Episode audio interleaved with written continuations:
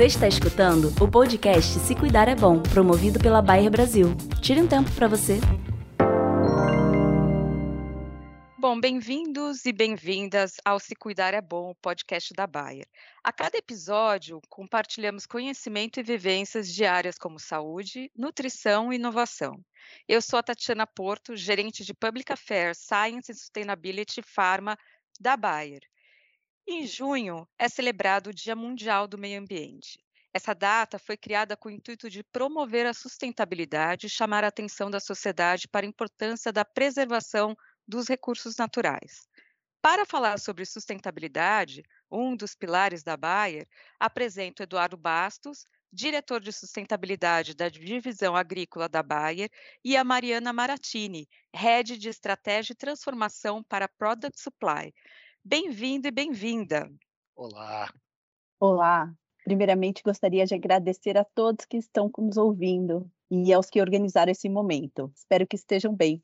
Como a Tati disse, eu sou Mariana Maracini e é um prazer estar com vocês para falar de um tema tão crítico para o mundo e para nós da Baia. Sustentabilidade é o maior desafio que enfrentamos hoje e cada um de nós pode ter um grande impacto, começando com pequenas mudanças em nossas rotinas. Estou muito feliz em dividir um pouco do trabalho que estamos fazendo com vocês para que possamos aprender um com os outros. Edu, é com você. Muito, muito obrigado. Obrigado pela oportunidade. É excelente estar aqui, poder contar um pouquinho do que, que a gente está fazendo em todas essas áreas e Tati, volto aí para você para a gente começar a nossa, nossa prosa. Obrigado a todos.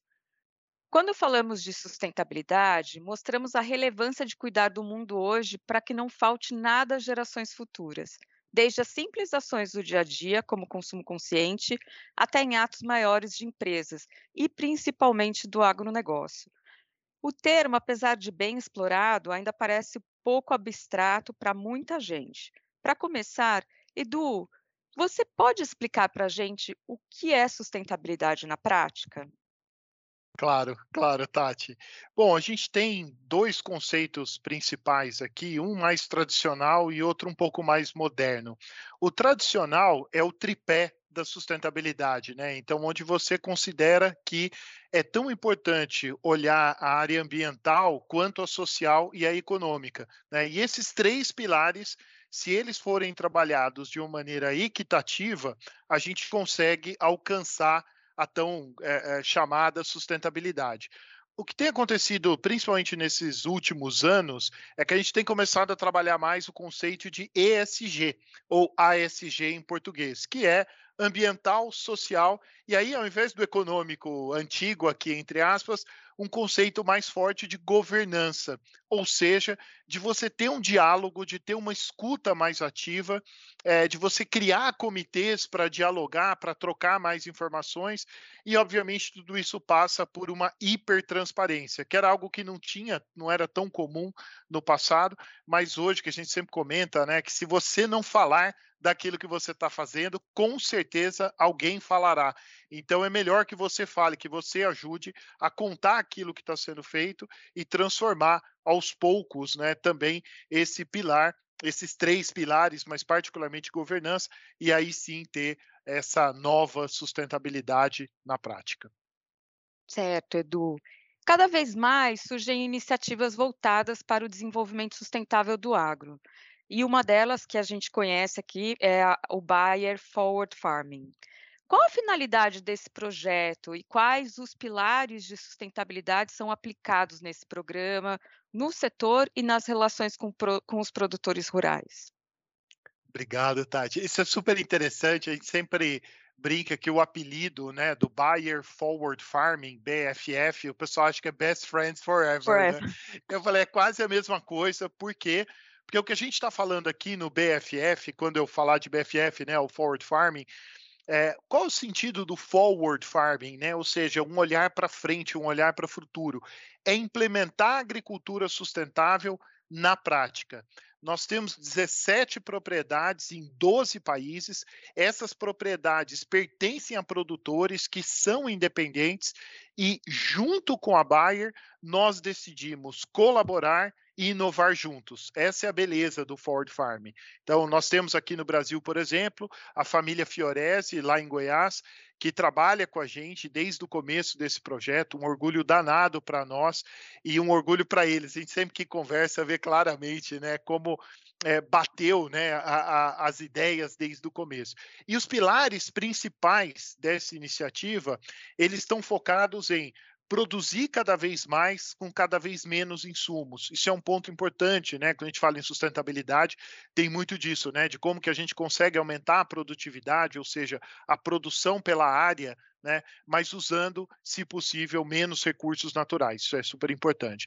Segundo ponto, segurança, né? Segurança em primeiro lugar. Então, tudo que a gente faz junto com os produtores, a gente faz olhando o melhor momento de aplicação, treinamento é, de segurança de aplicação, treinamento de segurança, por exemplo, nas operações né, do trator, quem está dirigindo, o momento que está dirigindo, é, o descarte dos resíduos, descarte das embalagens, tudo isso também é, é, é uma condição é, é, é, inabalável né, dentro desse, dessa discussão do Ford Farming.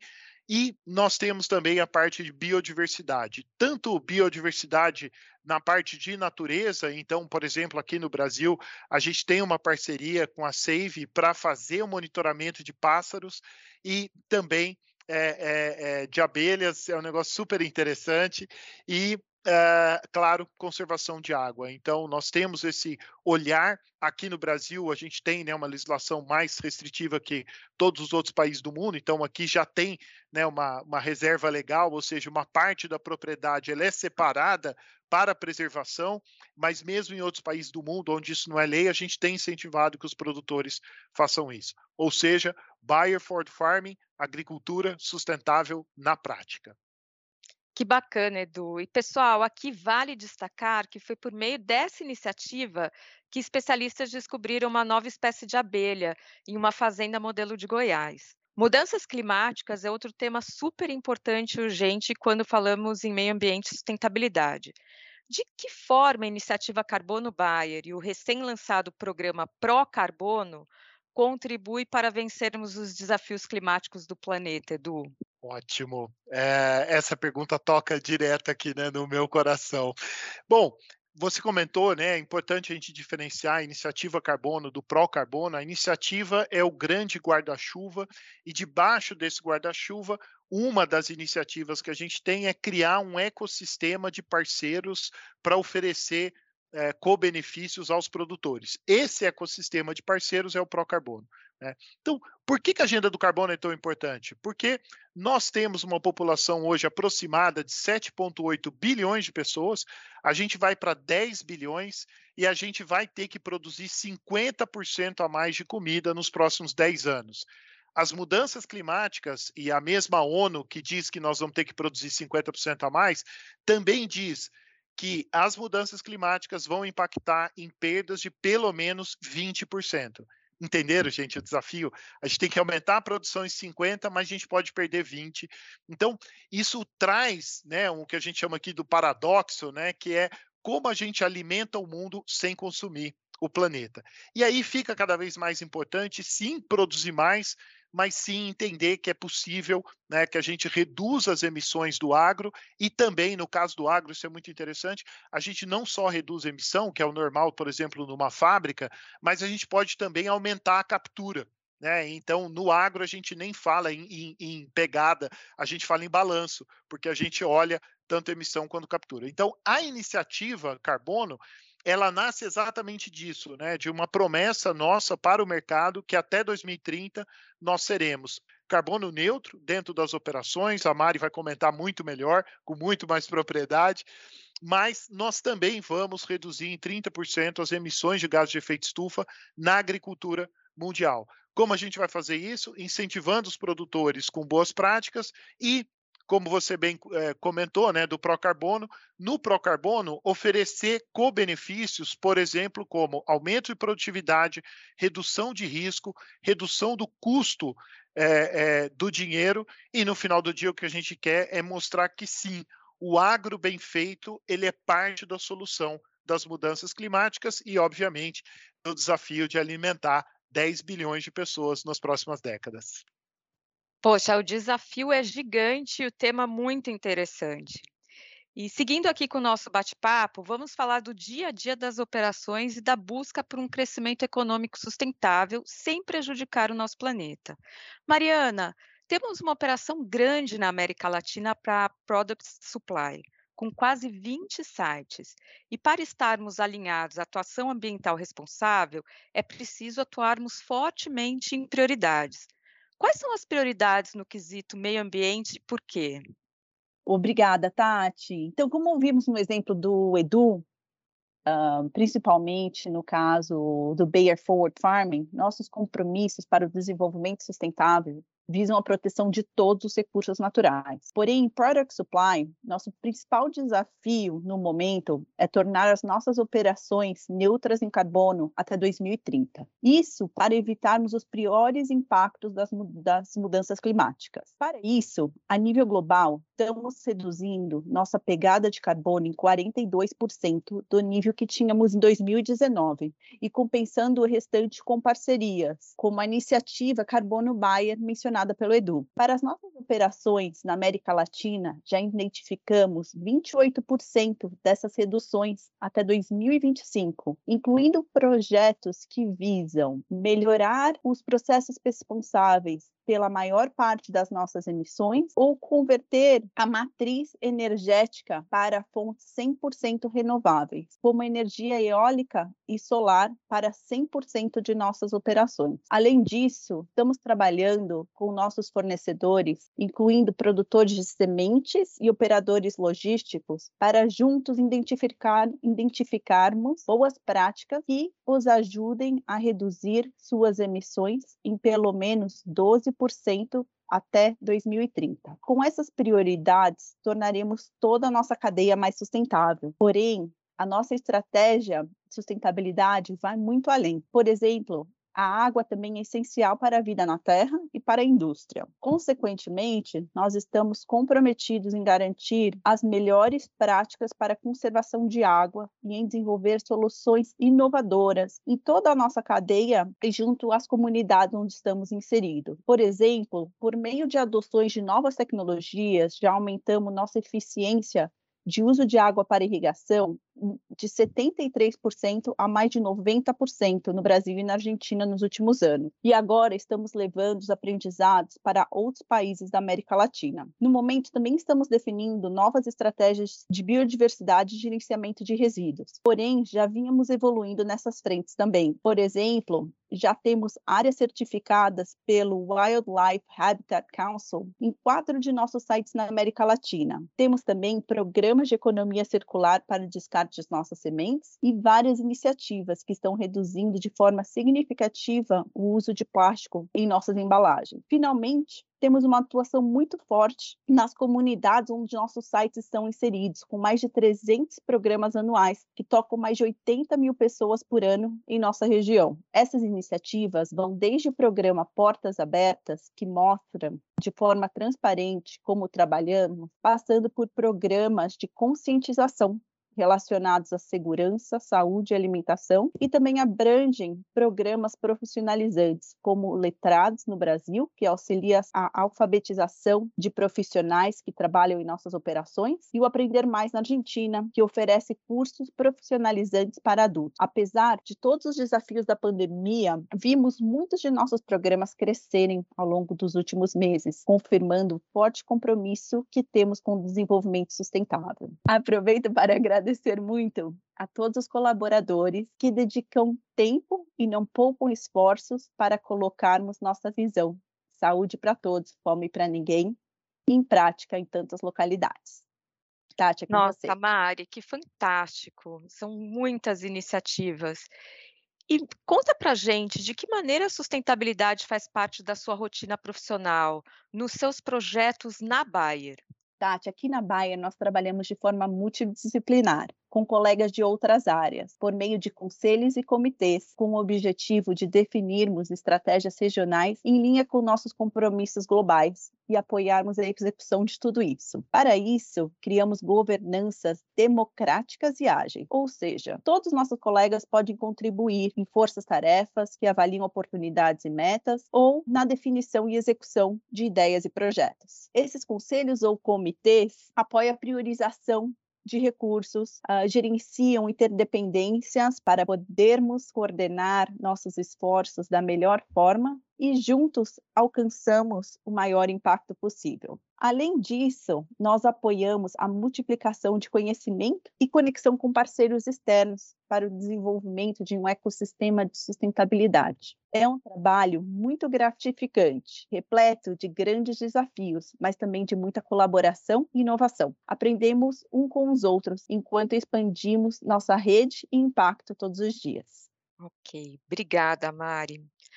A Bayer também está redobrando seus esforços para cumprir os Objetivos de Desenvolvimento Sustentável estabelecidos pelas Nações Unidas. Um deles está ligado à redução de gases de efeito estufa e enfrentamento dos impactos das mudanças climáticas. Como vocês definem os avanços do pilar sustentabilidade da Bayer, considerando que é um elemento central da estratégia corporativa da empresa? Edu, As metas ambiciosas ou Mari, não sei, desculpa. desculpa. É, bom, Tati, a, a, minha visão é avançamos muito. Se a gente olhar em Crop Science, né, as três metas, grandes metas que a gente tem, que a gente apelidou aqui de 30, 30, 100, que é reduzir 30% as emissões de gás de efeito estufa, reduzir 30% o impacto ambiental das nossas tecnologias e melhorar a vida de 100 milhões de pequenos agricultores, o que a gente fez até agora, nós já temos até o final desse ano de 2021 40 milhões, 40 milhões de pessoas impactadas pelas nossas tecnologias com uma vida melhorada. Isso é muita coisa é, e é um motivo de muito orgulho para todos nós. Espero que vocês sintam esse mesmo orgulho que a gente sente em poder ajudar a vida dessas pessoas. E claro que na parte de carbono, a gente deu um passo muito importante em 2020, lançando esse projeto no Brasil e nos Estados Unidos, com cerca de mil produtores que toparam estar tá com a gente, que toparam co-criar um mundo novo, novo para todos, né? Não existe nenhum paralelo a esse projeto em nenhum outro lugar. Então a gente tem é, certeza que a gente tem feito muito, está fazendo muito. Esse ano, em 2021, a gente vai expandir para vários países. Um deles, por exemplo, a Argentina, aqui do lado, nosso país vizinho e amigo. Então tem muita coisa legal acontecendo e eu não tenho dúvida, quanto mais gente se engajar, mais rápido a gente vai conseguir expandir ainda mais, impactar ainda mais pessoas e no final do dia o nosso planeta que tanto precisa e nós que tanto merecemos. As metas ambiciosas estabelecidas pela Bayer, junto a um forte comprometimento em todos os níveis organizacionais, estão acelerando o nosso avanço. Em Product Supply, ao longo dos últimos 18 meses, criamos um entendimento melhor de nossa pegada ambiental, em metas específicas por ano até 2030. Também priorizamos os sites, os processos, as categorias e os parceiros mais relevantes para o nosso avanço. Dessa forma, iniciamos essa nova etapa de transformação sustentável, inspirados pelo impacto que poderíamos gerar, e seguimos priorizando projetos com base nos benefícios ambientais, sociais e financeiros. Por exemplo, precificamos a redução de emissões em 100 euros por tonelada de carbono equivalente, o que nos ajudou muito muito a priorizar projetos de impacto ambiental frente a, outros. Também estamos avançando nossa cultura com Life 2.0, onde sustentabilidade está integrada em tudo o que fazemos, ou seja, otimizamos nossos recursos ambientais tão bem quanto nossas matérias-primas e buscamos impacto sustentável em todos os projetos que fazemos. Assim como mencionei, já identificamos oportunidades para redução de 28% das nossas emissões até 2025 e já entregamos projetos de impacto em toda a nossa cadeia de valor. Começamos muito bem, mas ainda temos um longo caminho pela frente. Estou confiante que seremos bem-sucedidos, porque a sustentabilidade está em nosso DNA. Pois é, sustentabilidade é um tema que permeia a empresa como um todo, independente da área de negócio que a gente esteja atuando, é, isso vai fazer parte do nosso dia, já faz parte do nosso dia a dia e vai fazer cada vez mais. Então, eu espero que esse podcast tenha ajudado vocês a entenderem um pouco mais sobre como o tema vem sendo tratado na Bayer e que instigue a buscarem mais informações e se engajarem nesses projetos. Eu queria agradecer a todos por ouvir Se Cuidar é Bom, o podcast da Bayer, e até o próximo episódio. Você está escutando o podcast Se Cuidar é Bom, promovido pela Bayer Brasil. Tire um tempo para você.